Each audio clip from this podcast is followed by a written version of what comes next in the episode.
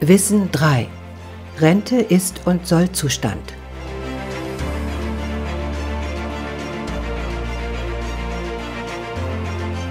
Altersarmut im deutschen Bundesgebiet.